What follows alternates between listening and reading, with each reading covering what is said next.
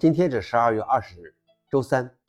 本期是《另一个中国硬核观察》第一千二百二十一期，我是主持人硬核老王。今天的观察如下：第一条，Debian 将停止支持三十二位 x 八六。Debian 发行团队宣布，将在不久的将来停止对 i 三八六的支持，但这并不意味着三十二位支持将完全消失。这里 i 三八六并不是指上世纪八十年代的八零三八六，雷凌克特早在二零一二年就放弃了对八零三八六的支持。i 三八六是 Debian 项目的术语。指的是三十二位 x 八六架构，即 x 八六三十二。另外，我们经常见到的 i 六八六通常是指从最初的奔腾 Pro 或奔腾二开始的三十二位英特尔芯片。Debian 还将继续支持 x 八六三十二位架构一段时间，但开发者计划停止构建三十二位 x 八六内核安装介质和 Debian 安装程序，这将影响到上百个基于 Debian 的下游发行版。预计他们大多数也将放弃 i 三八六支持。不过，这并不妨碍其他人构建自己的内核和安装介质。不少 Debian 的支持架构都是非官方的。I 三八六也可能加入其中。消息来源：于金斯特。老王认为，虽然还有一段时间，但是我觉得对老旧的 i 三八六支持还是可以多持续一段时间。毕竟作为发行版母本，代表的任何变化都将影响到上百个下游发行版。第二条是，互联网档案馆称数字借阅是合理使用而非侵犯版权。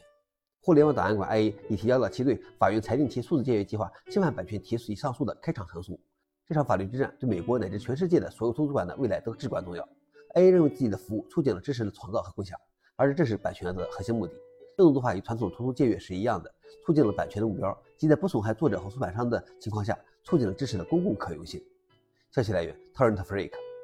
老王认为，这里的法律关系还是非常复杂的，属于电子书兴起后的新问题。最后一条是，德勤期待人工智能帮助避免未来大规模裁员。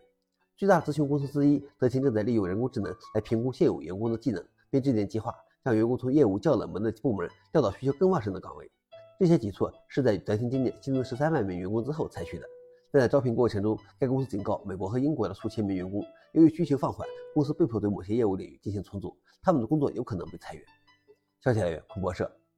老王认为，看起来 AI 不仅能抢去工作，还能找到工作。最后是回应刚刚发布的 Firefox 121 Linux 版默认启用微软支持，未使用基于微软桌面环境的 Linux 用户仍然可以使用 Xlog X11。以上就是今天的硬核观察。